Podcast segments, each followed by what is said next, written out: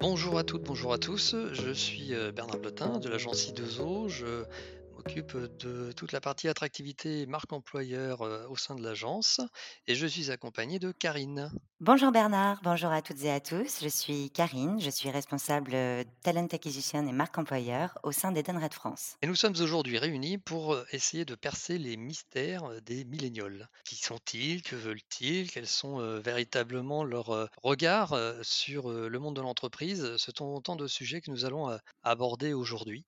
Des interrogations qui vont nous emmener au-delà des conséquences visibles issues de la crise sanitaire du Covid, vers des tendances de fond euh, sur les rapports au travail euh, dans nos sociétés occidentales. Tout à fait, euh, il faut dire que ce sujet est particulièrement intéressant puisqu'il s'inscrit en plus dans un contexte où nous connaissons une certaine tension sur le marché du recrutement. Nous sommes donc tous concernés par ces sujets d'attractivité, de recrutement et de rétention des talents. Effectivement, cela d'autant plus que lorsqu'on regarde euh, la sociodémographie de, des millénials, on se rend compte qu'il s'agit des personnes qui sont nées entre 1980 et 2000, les générations Z et Y, et seront bientôt concernées les euh, alphas, ceux qui sont nés euh, dans les années 2000. Les millénials représentent aujourd'hui 15 millions d'individus en France et ils seront 75% de la population active en 2030, c'est-à-dire demain. Pour essayer de comprendre leur attitude vis-à-vis du monde du travail, il faut s'interroger sur leurs origines. Et en fait, eh bien, il s'agit des enfants des générations du oui patron. C'est-à-dire que ce sont des gens qui ont vu leurs parents intégrer des entreprises où euh, le patron disait ce qu'il fallait faire et il le faisait euh, sans euh, poser de questions, puisqu'on n'avait pas vraiment la possibilité de poser questions. Et ces enfants ont vu leurs parents parfois être malmenés par les entreprises. On a parlé de salariés Kleenex. Alors eux, quand ils sont arrivés sur le marché du travail, eh ils ont dit non, non patron. Et il a fallu que les entreprises s'adaptent à ce premier choc qui a été euh, de voir arriver euh, dans leur so- société des euh, jeunes gens qui ne correspondaient pas exactement au système de management qui était en place depuis des décennies. Et c'est ainsi que le premier des changements est arrivé, puisque bien évidemment, les boomers, on va distinguer les, les et les boomers, les boomers, voyant ces jeunes avoir une attitude différente vis-à-vis du travail, eh bien, ont eu eux aussi une envie d'émancipation par rapport aux règles ancestrales qui euh, régissaient le monde du travail. Ils sont nés dans un monde où l'information circule à toute vitesse, où tout va très très vite. Et ces millénials ont donc conscience que les savoirs qu'ils ont aujourd'hui, les savoir-faire qu'ils ont aujourd'hui, ont une durée de vie très courte. Ce qui fait que ce qui les intéresse avant tout, c'est la notion d'employabilité. Qu'est-ce que je vais apprendre au sein de cette entreprise qui va me permettre de me revendre plus tard, soit au sein de cette même entreprise, soit au sein d'une autre, avec de nouvelles compétences? Je suis tout à fait d'accord et à ce titre, on peut dire qu'ils ont compris l'enjeu du développement des compétences, aussi bien les hard skills que les soft skills, qui est directement lié à leur employabilité et qui va leur permettre de s'adapter et de faire d'eux des personnes agiles. Chez Edenred France, nous avons identifié quatre leviers de motivation concernant cette génération et le premier est celui-ci, justement, donner à cette génération les ressources pour se former et continuer d'apprendre. Les millennials attachent une importance toute particulière à leur perspective d'évolution, vous l'avez dit. Ils sont donc friands de formation. Ils aiment apprendre, développer des nouvelles compétences pour faire évoluer justement leur, euh, leur plan de carrière. La formation est un excellent moyen de les fidéliser euh, au sein de l'entreprise. Euh, nous avons donc euh, un rôle à jouer en tant que en qu'employeur et euh, on remarque que de nombreuses marques employeurs s'appuient sur cette notion d'apprentissage continu pour attirer les talents. Euh, Et c'est d'ailleurs la promesse d'une grande banque donner à chacun les moyens de faire avancer le monde. À travers cette promesse, on a la sensation qu'en intégrant euh, cette société, on va continuer d'apprendre et de se former pour participer à la construction de la société de demain. Et ça plaît aux générations Y et Z, car ils recherchent cette fameuse employabilité. Rares seront ceux qui resteront des années dans la même société, et si tel est le cas, ils y auront vécu plusieurs vies. D'ailleurs, pour la petite parenthèse et la petite anecdote, je félicitais en début de semaine une collègue pour son évolution en lui disant qu'elle ne s'arrêtait plus, et elle m'a répondu qu'effectivement, en 10 ans de maison, elle avait eu sept postes différents chez Edenred.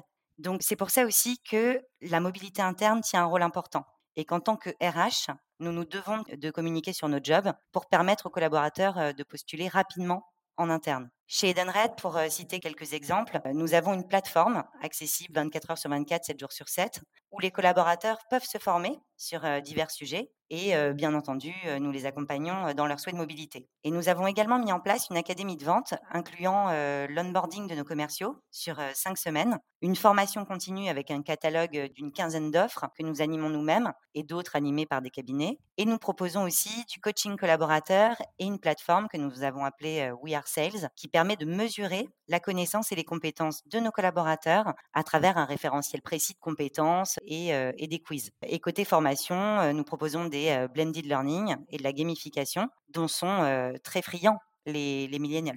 Et tout l'intérêt de ces plateformes de formation en ligne disponibles H24, comme vous le précisiez, Karine, c'est que cela permet aux collaborateurs d'allier aussi un autre enjeu qui leur est cher, et cher aux, aux millennials en particulier, c'est le fameux équilibre vie personnelle, vie professionnelle. Là aussi, c'est une vraie attente. Alors, c'est même au-delà d'une attente, c'est presque une exigence. Et là où il y a une grosse différence avec les générations précédentes, c'est qu'aujourd'hui, cette exigence, elle est reportée sur l'entreprise. C'est-à-dire que les millennials ont à l'esprit que c'est à l'entreprise de les aider à avoir cet équilibre entre leur vie professionnelle et leur vie personnelle. Ce n'est plus seulement à eux de se débrouiller avec leur emploi du temps, avec leur charge de travail pour, pour atteindre cette, cet équilibre, mais c'est à l'entreprise de leur donner les moyens d'y arriver. Il faut bien voir que, par exemple, la localisation géographique d'un poste fait partie aujourd'hui des premiers critères dans le choix de postuler dans une entreprise ou pas. C'est-à-dire, en fait, la possibilité de ne pas avoir trop de temps de transport. Donc la conséquence, évidemment, on pense tout de suite au télétravail, bien entendu. Et ce qu'il faut voir, c'est que la crise du Covid n'a fait qu'accélérer un phénomène qui était déjà présent. C'est-à-dire que ce qui se passait avant la crise, la crise sanitaire, c'était d'avoir des gens qui arrivaient et qui disaient est-ce qu'il est possible d'avoir une journée de télétravail? Oui, non, ok, d'accord. Et puis ils n'insistaient pas plus que ça, finalement, quand on leur disait non. Aujourd'hui, vous avez des gens qui arrivent devant vous et qui vous disent moi, c'est trois jours de télétravail ou je ne viens pas. Donc, vous voyez bien que les aspirations d'hier sont devenues les revendications d'aujourd'hui, et cela, toute génération confondue. Cela signifie donc que cet équilibre vie pro-vie personnelle est vraiment un point majeur qui doit être un point d'attention pour les entreprises. Les entreprises doivent se montrer à l'écoute pour favoriser cette séparation et promouvoir notamment le droit à la déconnexion. chez Edenred France, nous avons un accord droit à la déconnexion. Nous communiquons régulièrement sur le sujet auprès de nos collaborateurs. Bon, ça peut être des messages venant de la direction, du top management ou même de la communication interne. Nous avons également proposé l'année dernière tout un plan de communication que nous avions appelé Detox autour de la réduction des emails et des réunions efficaces. Et côté vie pro, vie perso, nous souhaitons proposer à nos collaborateurs des actions pour leur simplifier leur quotidien, leur vie chez nous en fait. Cela passe notamment par des séances de sport quotidiennes, la sophrologie aussi, et nos collaborateurs peuvent profiter pleinement de services comme une conciergerie 2.0, une infirmière salariée de l'entreprise qui peuvent retrouver directement sur site ou encore de façon régulière des séances d'ostéopathie ou de kinésithérapie chez nous. Il y a une limite à voir aussi côté candidat, c'est qu'il faut faire attention à une chose. Ça signifie effectivement le, fait de proposer du télétravail. On le voit, il y a même certaines entreprises qui proposent du full remote, du 100% full remote. Cela signifie que je peux très bien être embauché par une entreprise à 300, 400, 500 km de chez moi et cela ne posera pas de problème particulier. Attention au revers de la médaille, parce que cela signifie que potentiellement, moi, en tant que candidat, je suis en concurrence, y compris avec des candidats qui sont à plusieurs milliers de kilomètres.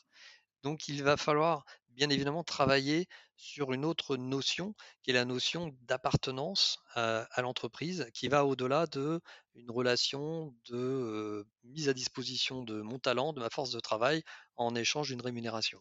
En théorie, oui, les collaborateurs recherchent du télétravail ou du full remote, comme vous dites, Bernard. Mais dans la pratique, il y a des postes aussi pour lesquels ce n'est pas possible. chez Edenred, on a réfléchi à comment donner envie à nos collaborateurs de venir travailler sur site. L'idée était de créer des, espaces conviviaux et, collaboratifs. Et pour cela, nous avons transformé notre, ancienne cantine en un espace de coworking, brainstorming et de restauration de plus de 500 mètres carrés qui nous nous sert aussi à faire de l'événementiel. Et aujourd'hui, effectivement, les collaborateurs vont profiter de leur jour de télétravail pour travailler davantage sur des sujets de fond et vont avoir envie de venir au bureau plus pour, pour rencontrer leurs collègues, passer des moments formels ou informels avec eux. Donc c'est là aussi une, une notion importante effectivement liée au travail hybride qu'on connaît aujourd'hui et où on doit repenser nos espaces de travail et l'accueil qu'on donne finalement à nos collaborateurs sur site.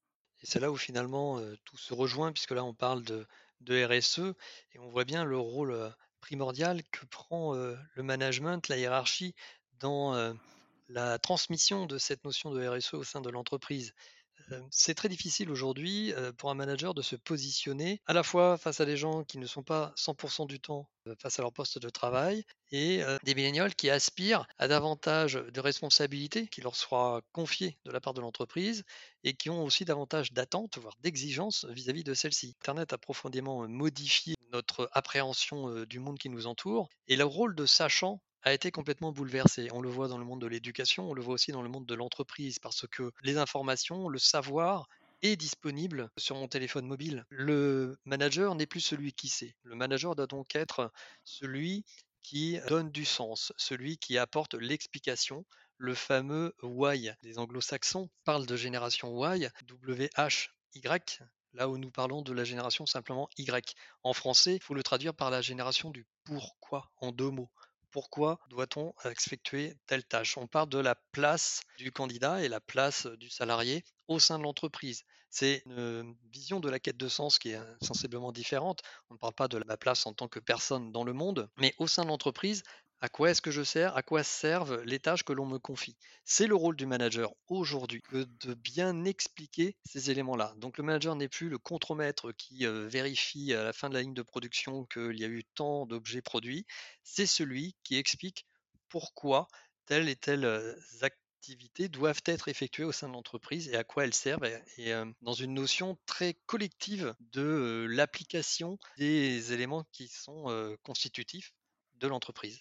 Je voudrais revenir effectivement sur l'impact de la RSE chez les millennials et notamment donner quelques exemples de ce que nous faisons chez Edenred France. Déjà, nous voulons intégrer la RSE dans le quotidien de nos collaborateurs, faire en sorte qu'ils puissent la vivre tous les jours et à travers leur métier. Donc pour cela, nous formons nos collaborateurs sur ces notions. Pour citer quelques actions, nous leur proposons des pauses déjeuner zéro déchet ainsi qu'une machine à consigne. Nous leur donnons également la possibilité de dédier deux jours sur leur temps de travail à une association. Donc une entreprise qui met en place ce type d'action, ça résonne positivement dans l'esprit d'un millénial. Pour lui, l'entreprise doit être porteuse de sens. Quelques chiffres, justement, pour appuyer mon propos. Autour de la notion de fidélité, 55% des collaborateurs disent que l'engagement RSE d'une entreprise est un critère plus important que le salaire.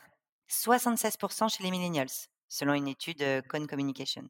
Ce dont il faut avoir conscience, c'est que la notion de fidélité et d'engagement pour les millénials est toute relative. Ce n'est pas une remise en question profonde du monde de l'entreprise, c'est un ajustement par rapport à cette prise de conscience assez significative du fait que leurs compétences ne seront valables que quelques années. Donc ils ont ce besoin, on y revient, hein, ce besoin d'apprendre en permanence. Et ils ont ce sentiment, à tort ou à raison, que selon les entreprises, bah, ils ne pourront pas apprendre pendant 10 ou 15 ans au sein de la même structure. Une dernière étude de, loi de, l'année dernière euh, montre que 75% des millénials envisagent de quitter leur société dans les deux ans qui viennent ça ne signifie pas qu'ils le feront. Ça, signifie qu'ils ont quelque part une vraie angoisse par rapport à l'avenir professionnel qui les attend. C'est là que le rôle du manager est important.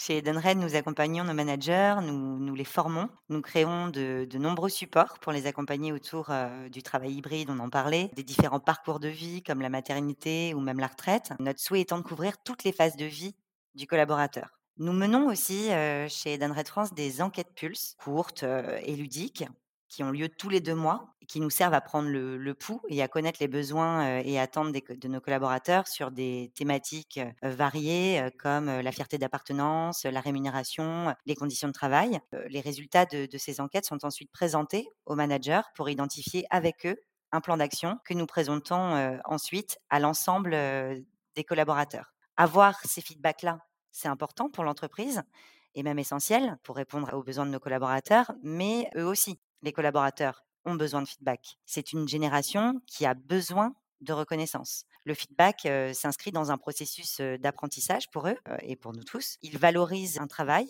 un succès, il motive, il engage, il permet d'exprimer des, décalages entre les attentes et la réalité, ou même tout simplement de faire passer un message. Et à ce sujet, nous lançons une plateforme pour permettre aux managers, aux équipes et aux collaborateurs entre eux de se donner du, feedback. Pour essayer de, de conclure sur ce sujet des millénials qui sont pleins de contradictions, mais aussi pleins d'attentes et pleins d'espoir vis-à-vis du monde de l'entreprise, il faut se dire, parce que c'est la réalité, que nous sommes aujourd'hui au début de cette histoire et presque au milieu du guet. C'est-à-dire que les entreprises sont aujourd'hui en train de former toute une génération de salariés qui vont s'en aller au bout de 2, 3, 4 ans et ces mêmes entreprises vont donc récupérer, pour les remplacer, des salariés qui seront issus d'horizons totalement divers, mais qui auront appris également par leur expérience précédente et qui vont venir apporter à leur nouvelle entreprise ce savoir-faire qu'ils auront acquis. La difficulté est que nous, comme nous sommes au tout début de cette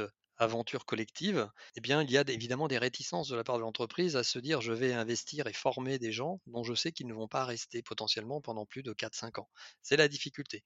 Mais c'est un cercle vertueux qui est en train de se créer, qui va aboutir à avoir au sein de l'entreprise des gens d'horizons très divers et qui vont apporter une vraie richesse en termes de culture, de travail différente au sein d'une même entreprise. Ça signifie que ce que l'on considère aujourd'hui comme des profils atypiques vont devenir quelque part une norme et que l'entreprise va devoir sortir de ces carcans, parce que c'est aujourd'hui comme cela qu'on pourrait le voir, de profils normés où pour remplacer un collaborateur, je prends quelqu'un qui est issu exactement de la même formation, qui a, qui a eu exactement le même parcours professionnel.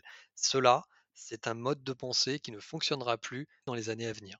En conclusion, je pense qu'on est d'accord pour dire que les millennials sont attentifs à tout ce qui peut donner du sens à leur carrière. En somme, toutes les actions qu'on évoque depuis tout à l'heure, la marque employeur a un rôle effectivement à jouer. Elle permet de rendre visible en externe ce qui est fait en interne et peut être un véritable atout en termes d'attractivité et de rayonnement. L'important étant de l'utiliser de manière juste, authentique, pour aller chercher les bonnes personnes au bon endroit et au bon moment. Merci à tous. Merci de nous avoir écoutés. Merci Bernard pour cet échange. Merci Karine.